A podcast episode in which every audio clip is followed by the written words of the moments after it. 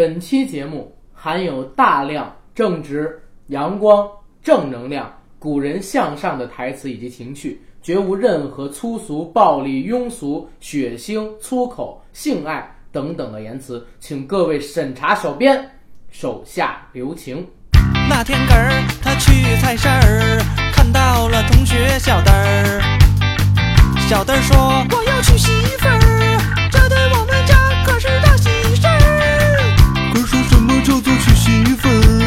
难道这件事儿真的很有趣儿？娶媳妇儿都不知道什么事儿，回家去问问这个你爸的娘们儿。妈妈妈妈，什么叫做娶媳妇儿？难道这件事儿真的很有趣儿？儿子，你这个傻笨笨儿，娶媳妇儿可不是什么大好事儿。根儿妈不给根儿娶媳妇儿，所以根儿急了。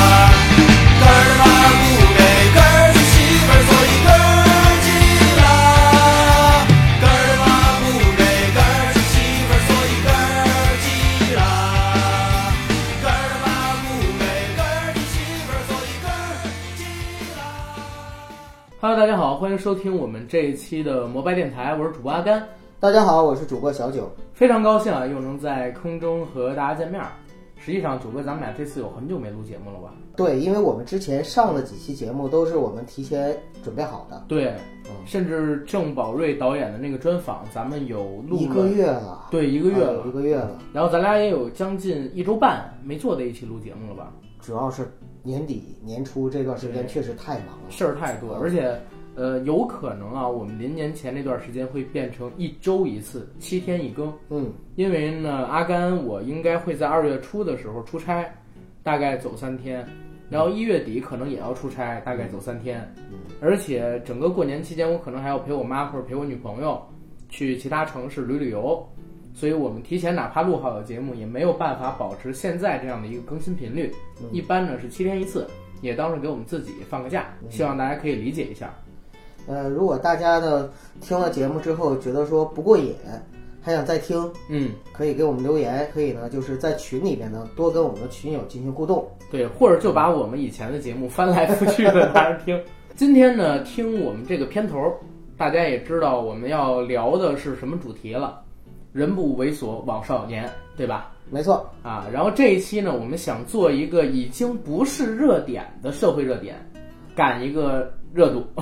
其实不是了，嗯其实我们真的就是特意选在了这样的一个时间节点，就是说在它的热劲儿已经几乎消退的时候，而且也有实锤的基础上。对，这样子的话呢，第一，我们是希望我们发出的声音呢能够更加的理性一点。嗯另外呢，我们也不是特别想上赶着去蹭个热度，就为了去抱一个这种烂事儿的大腿。听众朋友们呢，去就觉得，哎，你们做了，完我赶紧去听，这个不是我们的风格。哎，但是我跟你说，之所以做这期节目的原因啊，确实啊是跟我们的听友分不开的。对因为听友在微博平台也好，在这个喜马拉雅也好，在微信上面也好，私信我们也好，已经问了不下十五遍，说你们什么时候做一期 PG One 啊，李小璐？哎，我好像泄题了是吧？反正也要谢。呃，就是跟我们聊，你们什么时候做这个 PG One 跟李小璐的节目？赶紧聊一期吧，做一期人不猥琐吧，好久没聊了。嗯，然后我跟九哥呢也是今天坐到一起，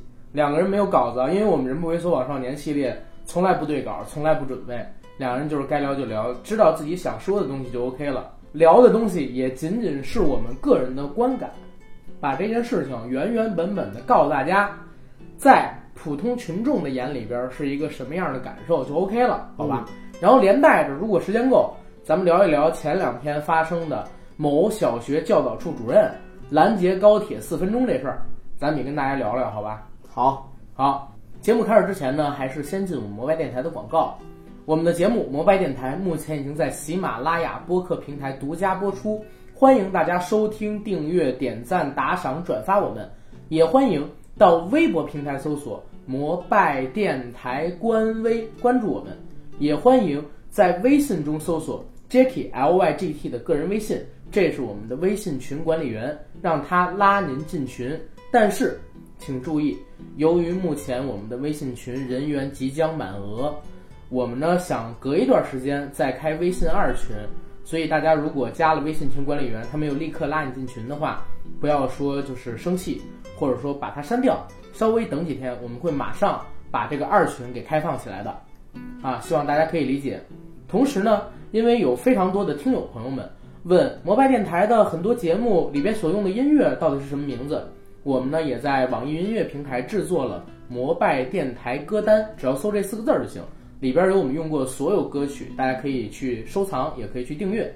好，广告做完，进咱们今天正式的节目。那阿甘，嗯，关于我们今天要聊的话题，帮大家进行一个简单的回忆吧，因为它毕竟已经有一个时间的节点。好，那我们还是先来聊 PG One，还有李小璐所谓的这个万宝路事件，好吧？哎呦，这个名儿我还是第一次听说哎，万宝路事件，万宝路路就不是那马路的路了，赶紧给我一根烟，一个勾起了我的烟云。你别让我女朋友听见，她又以为我抽烟了。嗯，这件事儿是怎么回事呢？一七年的十二月三十一号上午贴中午的时候，由卓伟的狗仔团队爆出来了一条新闻，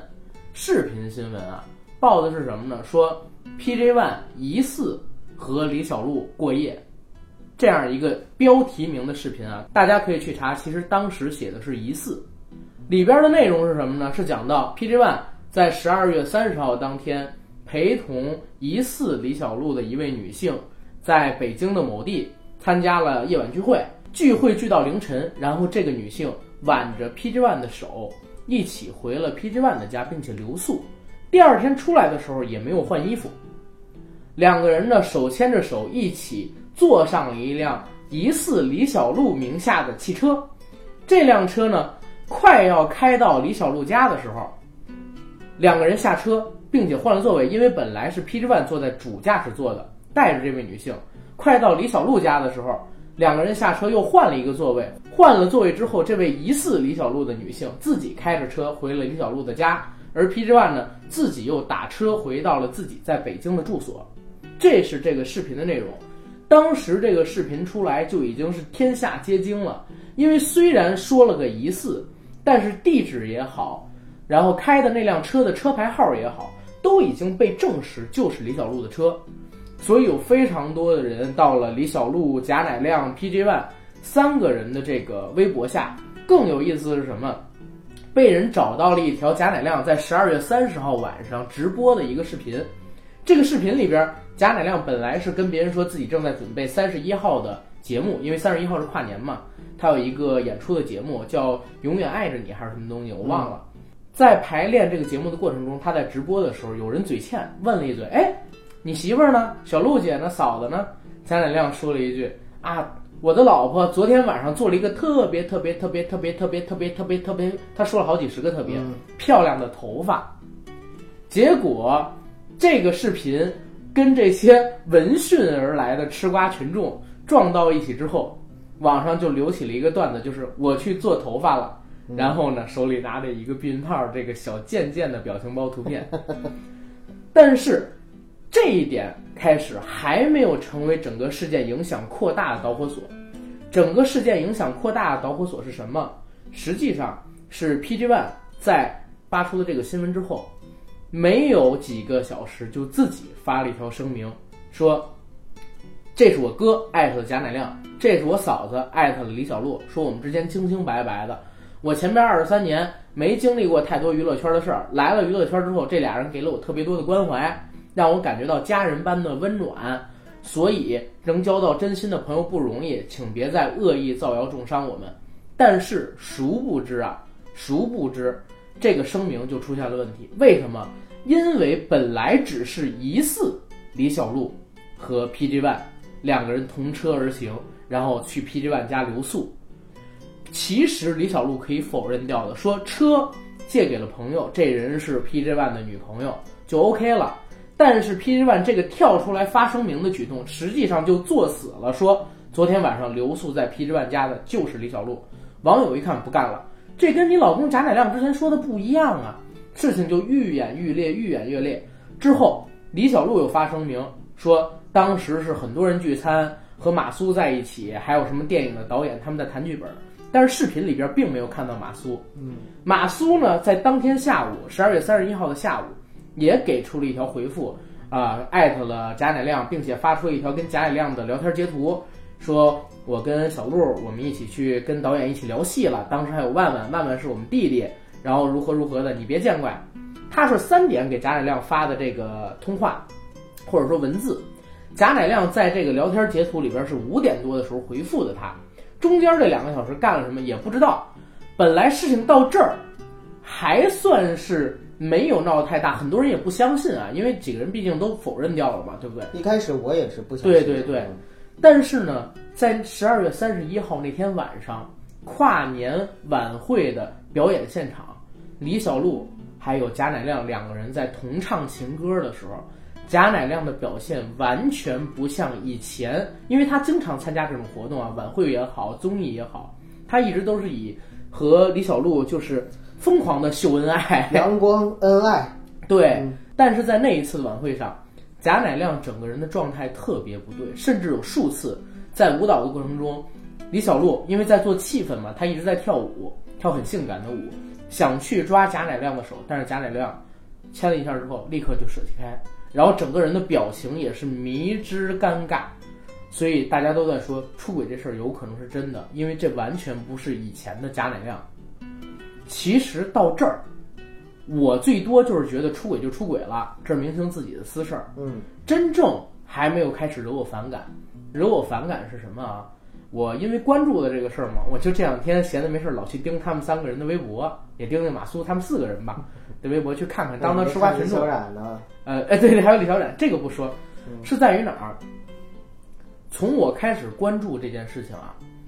，PG One 的那些粉丝们真的太脑残了。我不是说所有啊，我是说有一部分，真的很有可能就是那种十三四岁、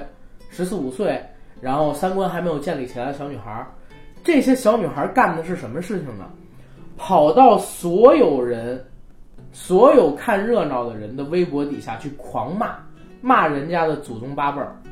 同时呢，也跑到贾乃亮也好，跑到李小璐也好，跑到各种各样的地方，跟人的微博下边去维护自己所心爱的偶像。实际上，你这样的做法是非常非常引人反感的。作为一个就是电台节目主持人啊，我是特别反感邪教这么一说的，给人洗脑，然后造粉丝，粉丝疯狂维护，然后不要闭脸等等等等这种东西，我是特别反感的。所以看到这个事情之后，我就对 PG One 的印象特别不好。再往后走呢，就是又出了什么新闻？本来优酷他们卓伟的团队发完第一条视频新闻之后，写了一个周三见。当时呢配了一张图，这张图上边有一个戴帽子的阴影男性，没露出正脸啊。卓伟他们团队每次发视频预告的时候都是发这样，先是一模糊的身形让你去猜是谁，还有一个是一个很妖娆的女性头像，说周三见。大家都认为是不是周三要爆出来什么大料，但是在周三晚上凌晨十二点零几分，网上开始流传出一条截图，说大家不用找了，也不用等了，周三的料被公关团队买下来了，一千四百万，所以已经换成了别的素材，不是大家想的那个了。结果就出现了一个什么事情呢？到了周三上午的时候，周三见果然出新闻了，但是出的是王思聪夜换两个女伴儿过夜的这么一个新闻，说他双飞。王思聪一看，哎，生气了，气在哪儿？说老子今天三十大寿，然后居然被人花钱公关买来挡子弹，就开始联合那个黄奕的前夫黄毅清，嗯，两个人爆出各种各样的猛料，包括什么马苏过去的一些故事，包括什么 PG One 的家啊，庭，对 P 软家底儿，也包括说是李小璐以前的一些所谓的事情，然后这个整个事件文万宝路事件就愈演愈烈，不但变成了一个罗生门，而且变成了一个万象门，引出了这些人以前的各种各样我们甚至都不敢想的黑料，对不对？然后这是整个事件的到现在为止的一个过程吧。哦，对，还有一件事情，最后的最后，本来到这儿的时候我都不打算做到，因为当时有粉丝问我们女同志做，我说不好意思，因为现在没有实锤，所以我们不做这个东西了，以免的话就是我们自己对不起自己。但是呢，也就是在前几天吧，应该是在这周一或者上周几，贾乃亮晚上十点多的时候发了一条微博，细数了自己在这些年婚姻当中所做的不对的地方，然后也说了说，原本幸福可爱的婚姻，原本满怀期待的爱情，原本觉得世界上最不能被别人侵犯的老婆，然后等等等用的这样的词汇，他用的都是原本。然后后边呢也说，不管这件事情如何处理，请给我们一些尊严，让我们自己来处理这个事情，不要在网络上把这件事情越闹越大了，也就相当于坐实了出轨的这件事儿。然后截止到目前为止，三方还没有再更新过任何的微博。OK，这是万宝路这个事件，咱们可以先来聊一聊九哥你是怎么看的？我给你补充几点。嗯，第一个呢是在这个过程中呢，不幸躺枪的除了有王思聪以外，还有李小冉。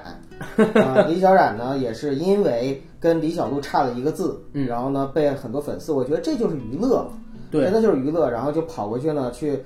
呃，有的是真不知道，有的是故意装作不知道，跑过去找李小冉的麻烦。然后呢，李小冉也怒了，怒了之后呢，也在微博上晒出了一些贴图，当然也秒删。对，但是这些贴图呢，也跟马苏跟李小璐有关系。明星秒删啊，就是代表什么？他知道你肯定有人截图。知道你这个消息我删了，你也能看到对，到。然后 别人问的时候说不好意思，当时我是手滑，立刻就删了，我没有想到你们能截图，嗯其实就是一种推卸责任的方式，所以他秒删。反正是一种技技巧吧，对啊，技巧。但是有新闻说呀，说这个李小冉嗯是因为公关团队在买完卓伟的料之后，特地呢用他这个名字跟李小璐名字的这个分淆性啊来做分流的，来引导舆论把事件转移出去，包括王思聪他们都是被转移的。而且你看，就在那几天，微博的热搜头条上没有这件事儿的，嗯，就是杂七杂八的人都上热搜了，但是这件事情最起码几千万的一个流量，就跟薛之谦那次一样，几千万人甚至上亿人都在搜的事情，你居然上不了热搜。很明显这件事情一定是被公关了，对这个是知道的。对，然后除此之外呢，还有就是在后面的时候，呃，PG One 不光是因为这件事情，对，还被我们的官媒对。进行了进行了批评，点名的批评，因为他之前的作品，圣诞节，对，因为他之前的作品受到了批评，并且这种批评呢，导致了后面的一个非常搞笑的事情，就是我们所谓的紫光阁地沟油事件，就是 PT One 的很多粉丝开始在群里啊，在各种渠道上，就是说这个紫光阁是个什么东西？是一家连锁的饭店吗？咱们统一时间、统一地点，然后呢去。去黑他，说他的地沟油 怎么怎么样？我在紫光阁吃了吃了饭之后，然后那个造成我上吐下泻啊！这家店就是个黑店，等等等等。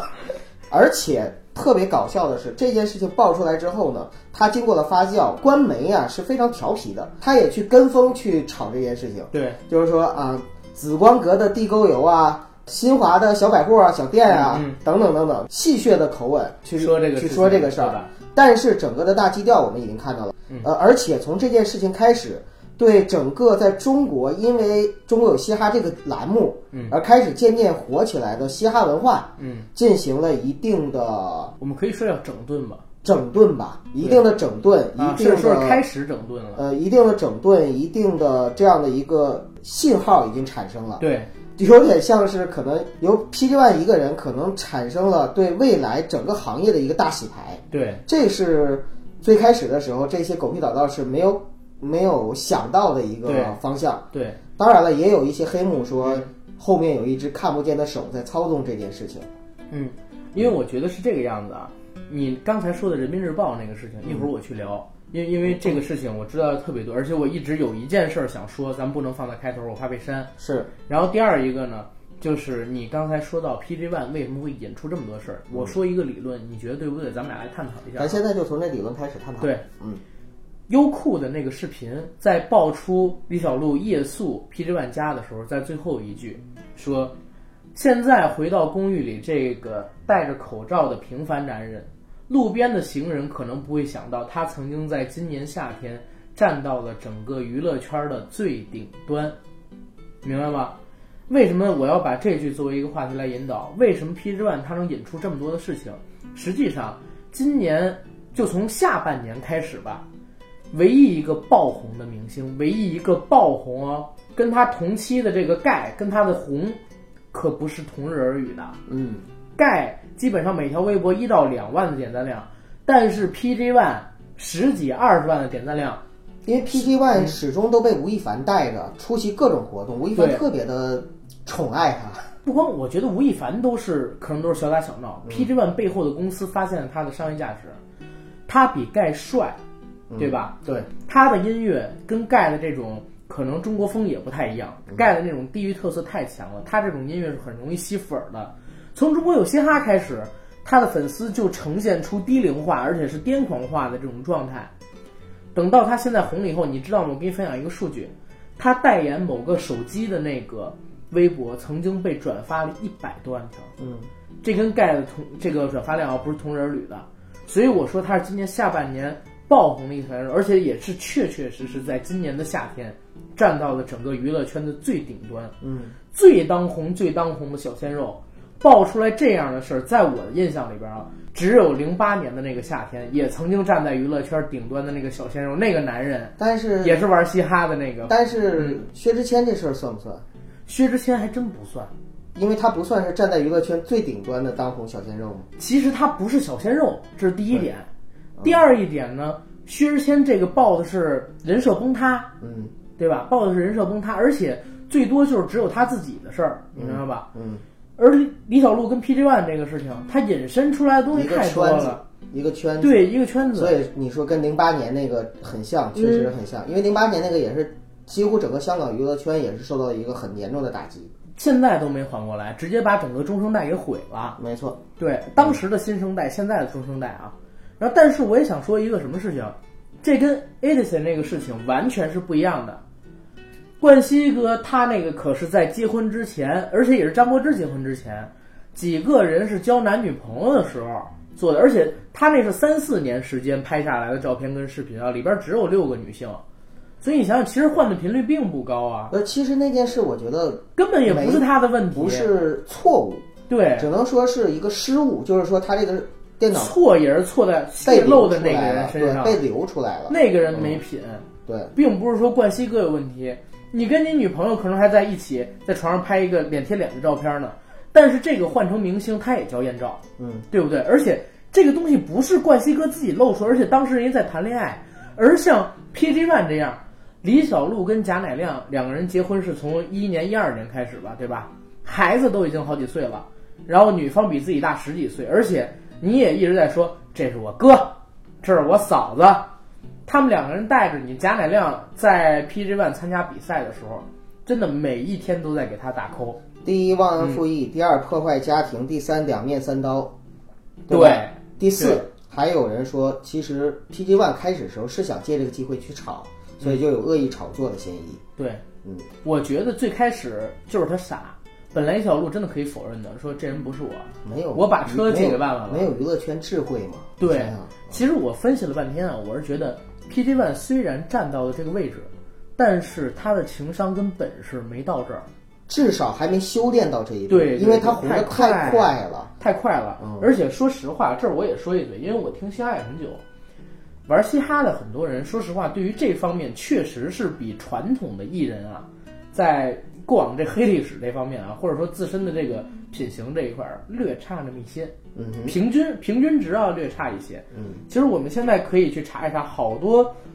国内的嘻哈圈儿的嘻哈歌手都是有黑料的，嗯，包括我很喜欢盖啊，他以前也写过超社会嘛，对吧？包括我们很喜欢 T T 啊、嗯 t T 也有被爆出过吸毒，也有爆出过约炮、操粉等等等等。或者说你进了这个圈儿，一开始的时候你很难不被受到污染。对，嗯，整个我觉得华语娱乐圈啊，就是可能说 可能说风气最差的两个两个类型，一个是摇滚，啊，一个是嘻哈。我觉得嘻哈比摇滚可能还要再差一点。呃，对对对，因为嘻哈本身它这个文化在美国兴起来的时候就是黑人嘛，嗯枪支、性爱、毒品、社黑社会这样的东西，黑帮等等的，就是它的一个嘻哈衍生亚文化。哎，说到这儿的时候，就是、其实 PG One 他后来发表了一个微博，就是说解释这件事情并且道歉的时候，嗯。啊、也被外媒转载了。就是外媒转载呢，就是说他这个篇文章里边不是是有种族歧视的嫌疑，啊，对对 因为，他说到黑人流行文化，黑人流行文化影响严重。意思就是说，What the fuck？我黑人，我文化我就一定是这样吗？其实是的，不不不，你别这么说，我就敢说，因为啊我不怕被外媒去批评，我特别希望外媒批评对我也特别希望外媒他们就红了，主要是黑人文化确实是街头文化和草根文化的代表。对对对它低俗一点是它的正常现象，你要非说它高雅，那就有点装逼。对，但是我我也想说这么一个事情啊，作为一个就是嗯听嘻哈音乐的人，嗯我一直都不是很喜欢红花会，嗯知道吧？就是他们这个团体，说实话，这个团体有本事的人很多，嗯，但是呢，在整个 hiphop 圈里边，他们的风评不是特别好。是人品不好吗？呃，也不是人品不好，就是拽的不行。那在我这种非嘻哈迷的眼里啊，我就是觉得所有嘻哈人都很拽。也不是，就是他们这个团体看不上所有非他们这个团体以外的嘻哈团体。嗯你看别的团体可能说中国 hiphop 是一家，等等等，但是他们不是的，因为红花会的这个历史大家可能不知道，包括他们的创始人蛋壳，包括说贝贝跟 PG One 小白，其实家里都是很有钱的，嗯。他们是富二代，嗯不缺钱，所以你可以看到，在早期啊，最近几年吧，陷阱音乐红起来的这个早期，国内的这些团体里边儿，制作音乐，在设备上，在这个混音等等这些录制的这种上面啊，做的最好的、质量最高的是红花会嗯，啊，因为什么？因为他们有钱，有钱，对，可以做很多的技术设备、对人才都可以。包括以前传出来的那个新闻，不是说盖当时跑到红花会去，想让那个妹帮他做一个那个，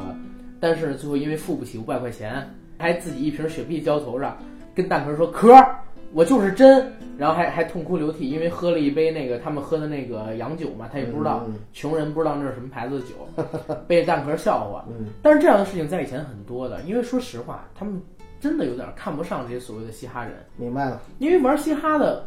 哪怕在大陆啊，就是中国，不像是呃黑人文化那么严重，贫民窟什么的，也都是很多穷孩子在玩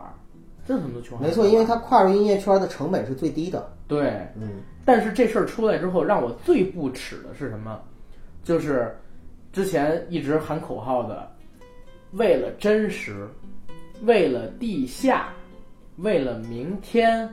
为了 hiphop 的那个 PG One，所谓的站在排头兵，今年被顶上排头兵的 PG One，然后直接否定了自己的创作。其实我觉得是这样，嘻哈音乐一定要保持真实，你做的所有的作品就是你的作品，而且你做的这首《圣诞夜》，它的作品上面是写了脏标的，知道吧？咱们国内没有分级制度，你已经写了脏标，那如果说下载的人看不懂，那是他们自己的问题，或者说是因为提供这个下载渠道的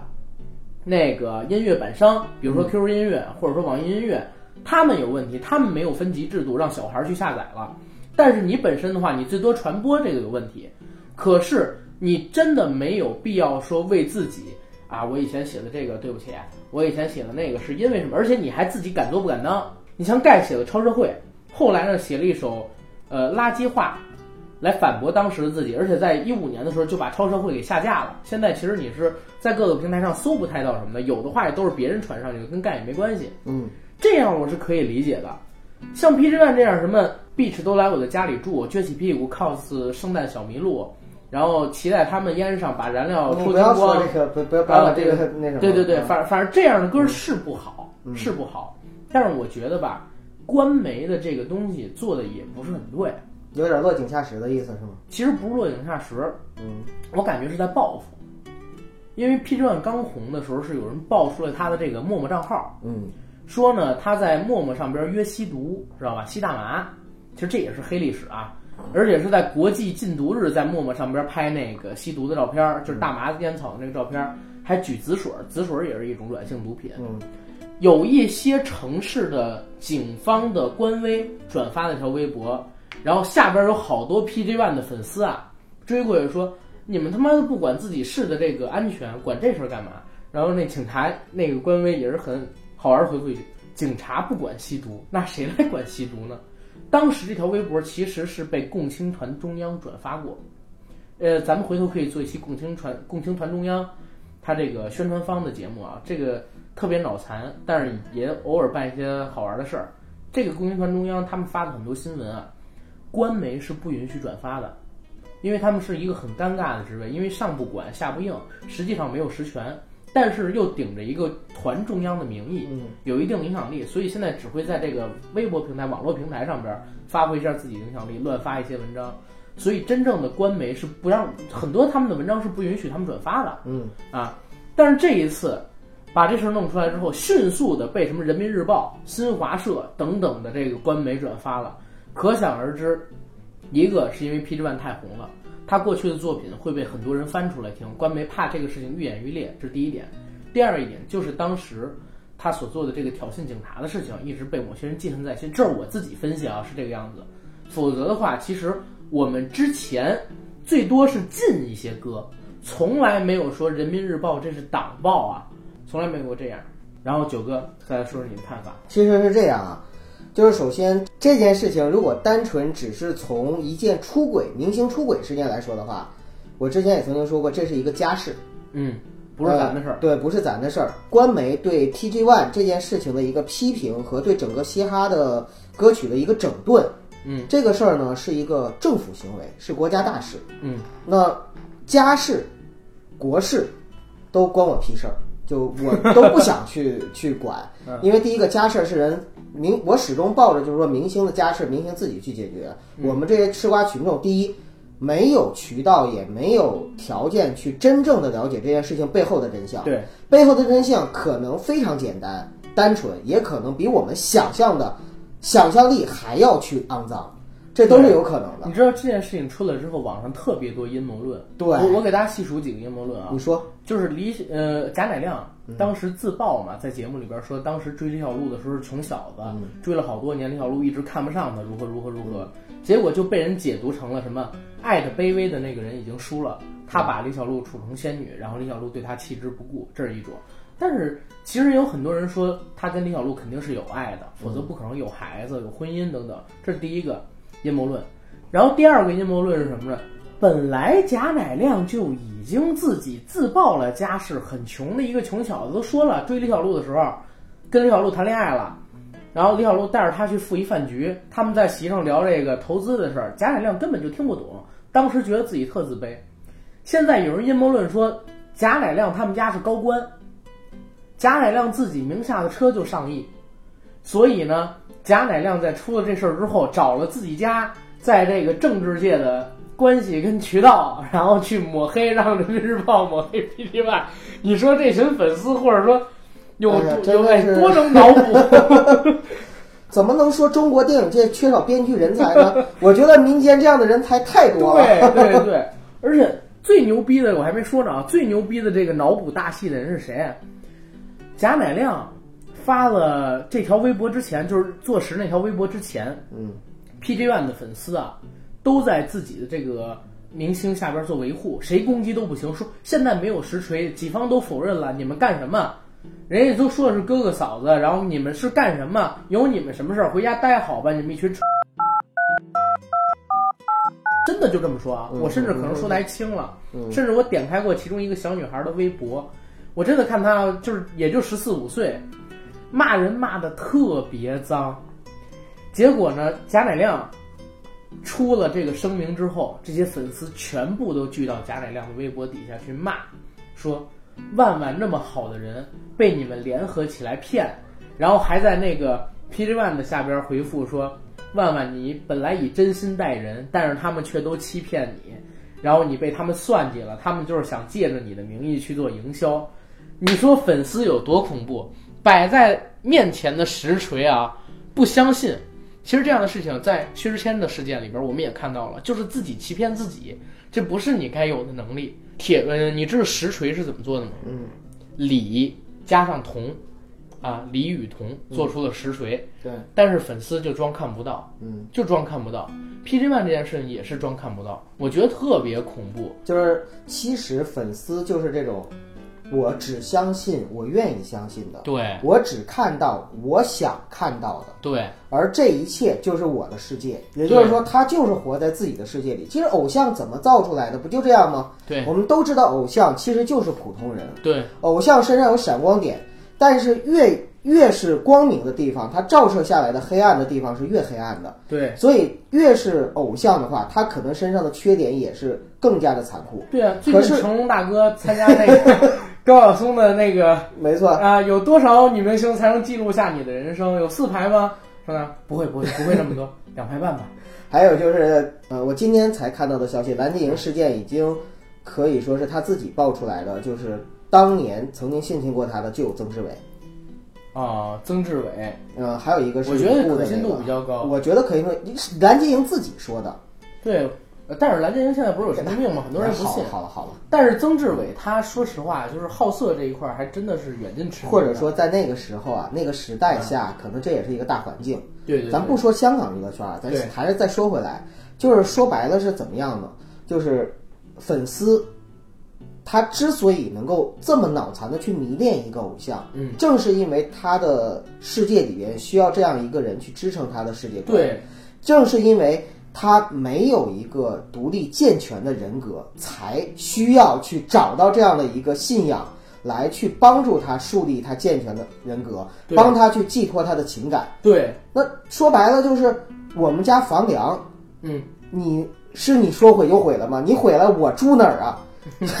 我再找一个粉丝，你以为我容易啊？哎，我告诉你，你刚才说这特别对，嗯，你还可以引申一下，就是我看到一个理论，就跟你说那特别像是啥，说你们追的每一个明星，迷恋的每一个明星，都是你们理想当中的自己，而又自己做不到的那个人，对，明白吧？所以你一旦看到别人攻击他，就好像别人在攻击你梦想成为的那个人，是在攻击你，你会设身处地的换到他的位置上，如何如何？比攻击自己还难受。对，因为你攻击我无所谓，我就是一个普通人，但你攻击我的偶像，其实是攻击了我的整个世界呀。你就这么想，一个人站在你面前傻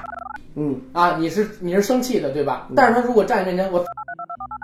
你哪个生气？对他就是攻击的是你。对你敬仰的那个敬仰爱的那个人，对没错对，那个是更难受的。咱反过来再说，嗯，粉丝在包括之前的薛之薛之谦事件，包括最近的这个 PG One 事件里边，嗯嗯嗯我们可以看到它起到的作用是好的作用吗？不是，好像几乎粉丝就没起到什么样的好作用。哎，就是疯狂，你知道吧？嗯，不是理智粉儿，理智粉儿其实还可以。我看那个，哎呀，所以 PG One 这事儿成也萧何，败也萧何，对真的是这样。我看 PG One 的理智粉儿，有的真的很聪明啊，嗯管什么管控评，知道吗？就是说大家不要去搜有关于 PG One 的东西，然后也不要在他们下边骂，你们越骂，这个事件被微博的这个数据导上去的程度就越高。多搜一搜其他的东西，比如说李小冉，真的就有人这么回复我，这是专业呀，对 专业说把这个流量给导出去，嗯然后大家也不要口舌相争跟别人，因为你代表的是你的偶像，嗯，然后你的言行会影响他们对你主子的这个想法如何如何的。这些人如果出国的话，也不会想到我是一个中国人，我就代表中国的哎形，象、啊。对对对，嗯但是你就可以看啊，粉丝里边有懂事儿的，也有不懂事儿的。嗯但是说实话，永远这个世界都是精英是少数，不懂事的人占大多数。就是一粒老鼠屎就可以坏一锅汤，但是一锅老鼠屎的汤里边，你加一颗那个，呃，加了浓汤宝也不管用，你知道吧？但反过来讲啊，嗯，就是 PG One 的成功也好，或者说这样的偶像他的迅速穿红也好，他也都是因为这些粉丝的功劳。对，所以就是，嗯，你得到了这样的实惠，那么必然呢就要面对说遭遇到这样事情的时候的一个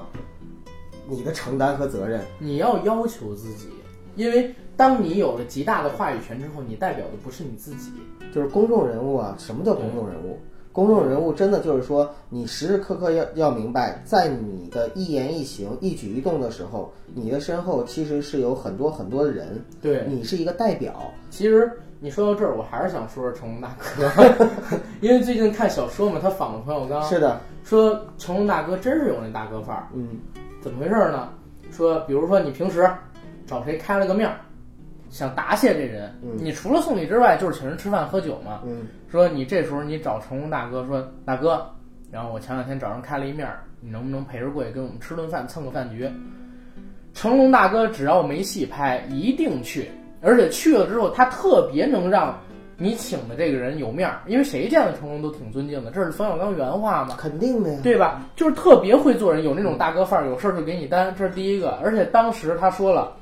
因为在香港黑社会闹得最热烈的时候，他们因为有成家班，然后洪金宝有洪家班嘛，他联合了自己的这个经纪人经理人公司，还有这个警方啊，包括游行明星，对游行，对各种游游行啊，就是包括反黑大游行反黑呀、然后那个包括就是刘嘉玲那事儿，也是他，总之就是只要是香港艺人的，为什么成龙叫大哥，就在这儿，就是因为他真的是能够做起演艺圈的担当，其实成龙叫大哥不是因为这个啊，不是因为这个，但是现在越来越多人愿意去叫大哥。对，就说白了，成龙是德配位的。成龙这大哥是钦定的，你听我说，担当、责任和德行，对是配得上他现在的社会地位的。所以你看，这么多年了，对很多人喜欢他，但是同样有很多人不喜欢他，甚至骂他。对，但是他仍然可以就是，还在最顶端这儿站着，而且呼风唤雨。但是你像 PG One 就是属于德不配位的，对 PG One 的黑料绝对不仅仅是出轨，我讨厌他也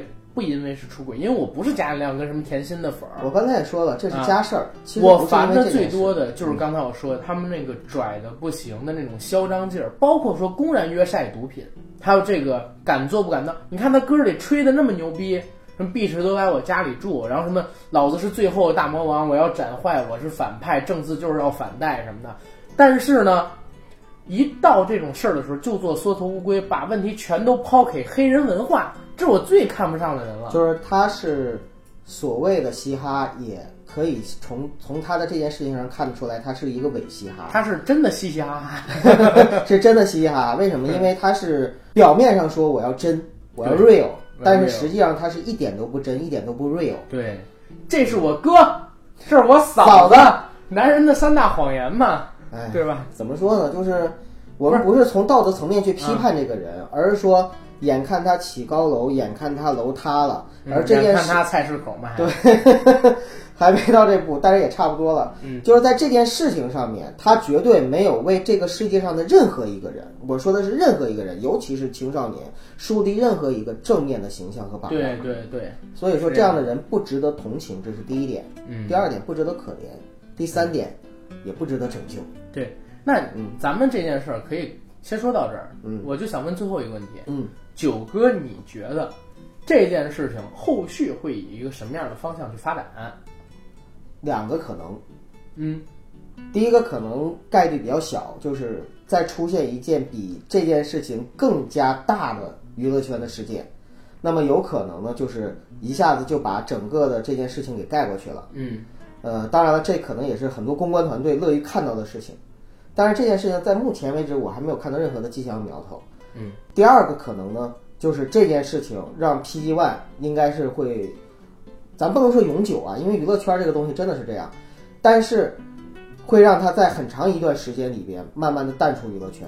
对，嗯，反正最起码一段时间内，呃，贾乃亮和李小璐的婚姻我也不是特别看好。我也不看好。呃，刚才我就在想一个问题啊，阿甘，这件事情在爆出来的时候，贾乃亮一定是第一时间知道这件事了。他是相信还是不相信吗？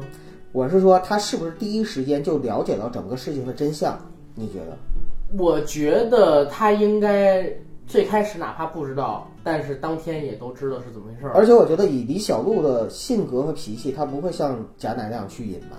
对，只能说两个人共同去想怎么样这件事情怎么样去承担，嗯，怎么样去解决，怎么样去对甜心的伤害最小。我觉得是这样，你知道吗？贾乃亮肯定最开始的时候是想帮着瞒的，对吧？要不然不会配合马苏。从一个男人出发的话，我我觉得他的做法其实是很，我特别理理解的我特别理解的。真的你媳妇儿出轨，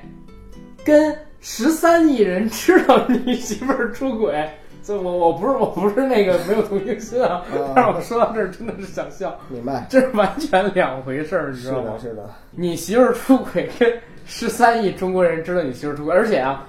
所有人都在聊这个事情，你承受的压力绝对是不一样的。他在那个文章里边说的最狠的一句话，我觉得是什么？我被戴上了所有男人这辈子觉得最耻辱的一个名义，就是绿帽子。他说了这么一句话，哎呀，这件事情上还有一个人不得不提，就是黄毅清。嗯，就是黄奕的老公，在后面的话，他作为娱乐圈的纪检委，真的是出来了之后做了很多很多的工作，甚至可以说后半程的工作全是他来做。呃，有人就说说他，他不是娱乐圈的人，他干嘛吵？他不用吵，所以说他的很多哎东西是出于正义。但是有一个问题啊，嗯贾乃亮家是富二代，找关系这个事儿就是他爆出来的。嗯，就是我就想说什么，呢？我就想说什么呢？首先第一个，黄毅清不是娱乐圈人，也算半个娱乐圈的人了。对对对，他真的真的不是说这件事情对他没有任何利益，我不相信，这是第一点。第二点呢是他贾乃亮乃至王宝强，他们作为一个战壕的兄弟，就是可能会有 同病相怜和同仇敌同仇敌忾的这样的一个心态，这也是有可能的。对嗯，我我这辈子吧，看过点赞数量最高的微博，就是一条是王宝强的五百多万条，你知道吧？还有一个就是贾乃亮的这个四百多万，也快五百万条。也快，甚至可能会最后突破都有。对对对，嗯，点赞数啊比这个高的真的是，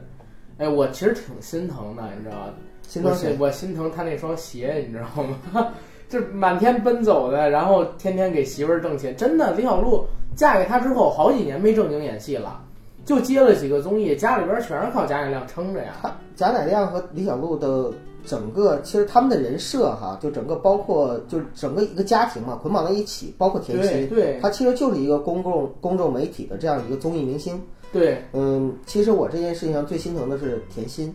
啊，因为小孩是？对孩子是最无辜的。他在整个这件事情里边啊，就未来无论是一个什么样的走势，他受到伤害是必然的。而这种伤害呢，在他现在小的时候，他可能不会有太大的影响。对但是越到他后面的成长过程中，而且他过早的去出名了之后，他过早的暴露在整个十三亿人的这样的一个视野里，他以后必然已经背负了，就是说我这一辈子一定是个公众人物，对我不可能在我未来成为一个默默无闻的人了。对而在这样的一条路上的话，他要背负很多的原罪，比如说父母两个人感情破裂，比如说母亲出轨，母亲出轨，而且如果万一最后离婚了，他还变成一个单亲家庭。就所有的这些东西，必然让他在成长过程中以后要永远背着这个东西。对，其实我看到哪儿最心疼，嗯我就我本来是不知道他们有跨年这个节目的，我是二号还是一号翻回去看，就是两个人台上貌合神离，但是他们两个人的女儿呢，就是镜头还老给你知道吗？在台下给他们俩欢呼摇那个荧光棒，哎呀，我说摄像师你们是故意的吗？还是怎么着？就这种事情，我跟你说，跨年晚会的工作人员一定都知，哪怕不知道是真出轨假出轨，这新闻肯定是知道的。你花钱就是请造血呀嘛你花钱请了，真不要脸，我是觉得。是啊，哎呀，就是这不就是，哎，看着贾乃亮流的血，拿馒头蘸了一口，津津有味的吃起来了吗？我跟你说，媒体真的是最没良心的。对，为了曝光量，嗯什么都不要。我今年看那个《相爱相亲》嗯，里边也是，就是媒体，其一个地方小电视台，为了找一点点的收视率，就要把八十多岁的阿姨，然后跟她已经死去二十多年老公，然后如何如何的一些事情全部都扒出来，不要亲情，不要同情，不要社会上的所有同呃那个怜悯心，全都不要，不要廉耻了，甚至你知道我最讨厌就是某些狗仔或记者的一个理由吗？嗯。就是他总是拿着说，媒体有知情权，公众有知情权，嗯哼，就以这句话的话，就是去做很多很多明明会对当事人造成伤害，甚至会对整个事情的进展，或者说哪怕是比如刑事案件的破案都造成很大的影响的这样的事情，嗯但是他们仍然去坚持去做。对你你觉得那个卓伟团队是好是坏？我反正不喜欢，我觉得他们被打死的话，我也是能能理解的。我也是，嗯但是呢，我觉得他们也起到了一定好的作用。哎，这儿就是我昨天在群里跟大家分享的这样的一个文化，嗯，就是美国外群吗？对美国有一个叫做奶头文化，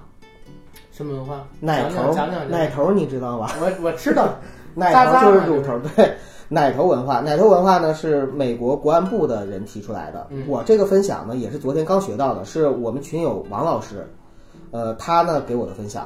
然后我又回馈到我们的群里去分享了。奶头文化就是全称叫奶头乐，嗯，是美国国家安全顾问叫布热津斯基布热津斯基 提出来的一个理论。他马大基斯，他呢是呃英文“奶头”和“娱乐”这两个词的一个组合。嗯，特别泛指的是那一类能让人着迷、低成本、能够使人满足的低俗娱乐内容。嗯，他说，社会的发展啊会造成二八现象，二八法则大家都知道，对吧？百分之二十的人占有百分之八十的资源，百分之八十的人被逐步的边缘化。那么，如何化解这百百分之八十的人的不满情绪，耗费掉他们的精力，避免他们独立思考而造成社会冲突呢？奶头乐这样的一个娱乐理论就派上用途。它的用法呢是这样的，就是通常有两种，一种是发泄性的娱乐，比如说像色情行业呀、嗯网络游戏呀，嗯嗯就是能够让你发泄人心里的一些东西。对，第二呢是满足性游戏，就比如说像明星出轨吸毒，包括咱们现在的娱乐节目的综艺秀、真人秀，还有泡沫剧等等等等，这些都是，就是通过大量的娱乐消耗和观感刺激，能够占用大量大多数成年人的时间，让他们在不自觉中丧失掉独立思考的能力和追求更好生活的激情。哦呦，就什么意思呢？卓伟他干的事儿，或者说他团队干的事儿，其实就是满足了大众的一个猎奇心。对，而这种猎奇心对社会上说白了就是一种奶头乐的这样的一个但是。九九哥，你刚才说的这个，我听完特心痛，嗯因为今年我去年吧，我刚刚知道一个词嗯，叫低端人口，就是你这个词变成了啊，原来我们低端人口就是靠这种抚摸式的娱乐文化，然后给到我们最原始的一些满足，让我们丧失掉对生活的思考。但仔细想一想，真的是很有道理的一件事，嗯因为对社会我们去观察，真的就是这样子。哎，那你说是不是这样？你对这种娱乐新闻关注越少的人，越代表你是社会精英呢？并不是，好吧，并不是。我刚想夸一夸自己，因为这事儿我不太关注，要不是群友我都不关注。嗯，然后其实这件事可以聊到这儿了。嗯，呃，因为如果再深的一些东西的话呢，我们如果再扒出来，或者说我们再聊的话，可能就会下架。下架了。我们接着再聊一聊高铁八门事件吧。八门事件嗯哎，这个我是真的气愤的，你知道吧？就是李小璐怎么样，然后 PG One 怎么样，跟我没有一毛钱关系，嗯你知道吧？跟我真的没有一毛钱关系。你们谁爱出轨谁出轨，哎，谁爱干嘛谁干嘛，你爱吃药不吃药，你爱戴套不戴套。但是这个新闻是真的跟我们有关系的。对，试想一下啊，在一个铁路网上，然后呢，所有的列车都是按班次在通行，但是就在某一节某一站的某一辆车前，有一位女性因为自己的老公然后迟到了，强制性的让这个高铁的车门不关上，然后。不管这个警方也好，乘警啊，我说的是，包括说地这个高铁站的工作人员，怎么劝，怎么请，怎么拉，甚至最后连夺都已经用上了，就死死的站住这个门，甚至把脚伸到这个门，还有就是他这个高铁中间的夹缝里，妄图让这车停止。这样的情况足足耽误了一辆高铁，现在得有一两千人吧，差不多吧，一两千人的出行，同时呢，造成了这整个线路，全国铁路网这整条线路四分钟的暂停，延迟运行，你影响了几万人他的一个出行，只因为你的一己私欲，而且这个私欲对你而言其实影响并不大，对不对？影响并不大，所以我觉得这个事情是我真正觉得应该气愤的，而且也是马上要制止住的，而且甚至我觉得是要立法的，你明白吧？你就想一下，当你自己在坐飞机、坐高铁的时候，你等的时候有多难受，你就知道，如果这样的事情发生在你身边，你在那辆车上你有多气愤。它是私德影响公德，而这个公德跟你真正的息息相关。我是觉得是这样的，九哥你怎么看？就你刚才说的这个呢，我觉得你说一句话特别好，就是私德影响公德。对，但是你知道吗？这件事情，呃，在看到这件事情的时候，我的关注点或者说我的气愤点，我也同样很气愤。我的气愤点呢，在于哪儿？在于这个老师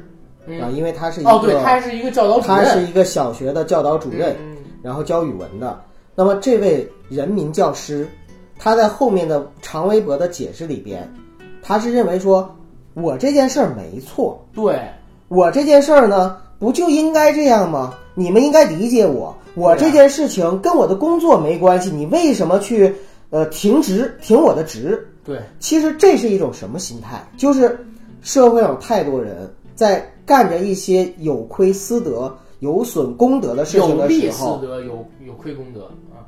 不是是呃，其实私德也有亏，它是啊有利于自己，哦，对对对，是又损私德又损公德的事情的时候呢，他是理直气壮、理所当然的认为自己做的事情是对的。这就像什么呢？就像之前的刘鑫这个事情，哎呀，甚至最早的时候，就是我我从什么时候开始去关注这样类型的事情呢？就是零八年汶川地震的时候，有一个范泡泡事件，就是我不知道那会儿那也是一个老师，啊，那么那个老师呢，就是地震的时候第一个冲出来了，第一个跑了。那么在事后呢，就是网友去批评他、指责他的时候，他说：“我应该的，我人的人的生命是第一位的。嗯所有的这一切代表的是什么呢？就是真的有一种人，就是这个世界上真的有一种人，他们会很理直气壮地认为自己做的事情是正确的。然而，这种正确在别人看来，或者说在大众的眼里看来，其实是不正确的。所有的这些事情里边，他只看到的是他自己的一个行为对他自己是否有利，而忽视了他能不能对这个社会、对其他人造成一些影响。而且关键是他还是一个人民教师。人民教师，你在教书育人的时候，你在做这件事情的时候，你的这个行为就能够表现出来，你在平时你怎么样去言传身教。对，师者，传道授业解惑也。你的传道是什么？你的道是什么？对，而且还当着自己的孩子，对，那小姑娘，我们看到的时候，那小姑娘就在那个门口，那么傻呆呆站着。你想一想，那是一个多丢人的事情对。哎，阿甘，我对，我再跟你说啊，我再跟你说两个两个点。第一个点，那个如果我是她老公，高铁的火车的 这个这个这个这个，就是那个工作人员的话哈，嗯，我就觉得那个男的太怂了，怎么拉这个女的拉这么久还没有给她拉成？要我的话，我肯定是嗯很快就把他给拉走了，就是让那个高铁去开了。这是第一个，对我要吐槽的点。嗯第二个吐槽的点，我小的时候曾经经历过一个类似的事情，嗯我跟大家也吐槽啊。嗯小的时候，我爸爸嗯，带我去澡堂子，对就是东北嘛，就北方都是要泡澡的，澡堂泡澡。那个时候呢，我已经超过一米二了，理论上是要买票的。嗯，但是呢，他总是就是就是有小市民的智慧嘛，就是说，哎，你就直接过去，然后那个我买票，我就买一个人的票就行，这样的话就省一个票。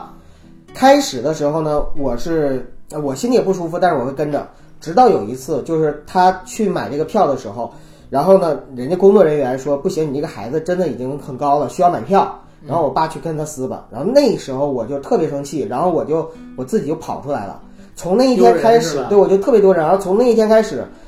直到现在，就我以后再也没跟我爸一起去澡堂洗过澡，就是因为我是其实我自己也是很反感这样的事情的。对嗯，就是占小便宜的事情。，OK，我我我从你这儿我引申出了两个观点啊。嗯，第一个，你知道那视频里边，她叫她老公下，她老公自己都丢人，就没出现。不是她老公自己死乞白赖不下来，就是因为看一阵儿，我要是她老公，我他妈揍死的心都有，哪怕不能家暴，我觉得对他是特例，但是？你要明白，不是一家人不进一家门啊。对，对要我是她老公的话，首先第一个，我肯定立刻就会让她赶快出来，咱把票退了，咱把票改签，你别在这样对你别在这做这样的事情。对，这是第一个。第二个事情，我是想说一个什么呀？你刚才不是提到这个高铁的工作人员为什么不强硬一点吗？嗯，但是我告诉你，如果说强硬了，现在咱们看到的评论绝不是这样一边倒的。没错，中国有太多太多的所谓的吃瓜群众。如果说啊，高铁的工作人员当时真是强行把他弄走了，这个视频又碰碰巧被拍下来的话啊，看的人会说：你们他妈怎么是这样职工办法的？对不对？肯定会有人这么说，说又在他妈欺压我们老百姓，以偏概全，说你们这些公务员拿着国家的工资就干，其实这他妈是不对的。我真的是觉得是这样，他们也很为难。作为这样的一个工作，你稍微强硬一点，怕被人拍上网，因为有人在拍怕被骂嗯，啊。你要是稍微不强硬点，又有人说他们不作为，我记得就是我们一起看这视频的时候，我的我媳妇儿也在旁边儿。嗯，她说那个拍视频的，在车上拍视频，乘客怎么不推他一下，给他推下去？我说那不行，因为他们还不是工作人员，如果他们对被推了，他们就有事儿了。对，嗯这是一个，而且这个引申出了一个什么问题啊？我给大家讲一个真事儿，大家自己分辨对还是不对。嗯，就是我们一直说城管打人，城管骂人，嗯对不对？说城管不要脸。我在原来定福庄住过，嗯，我真正见过啊，城管在找一个小摊儿，跟这个小摊儿这儿让小摊儿把东西弄走，给打这个小摊儿，嗯，旁边有人拍视频，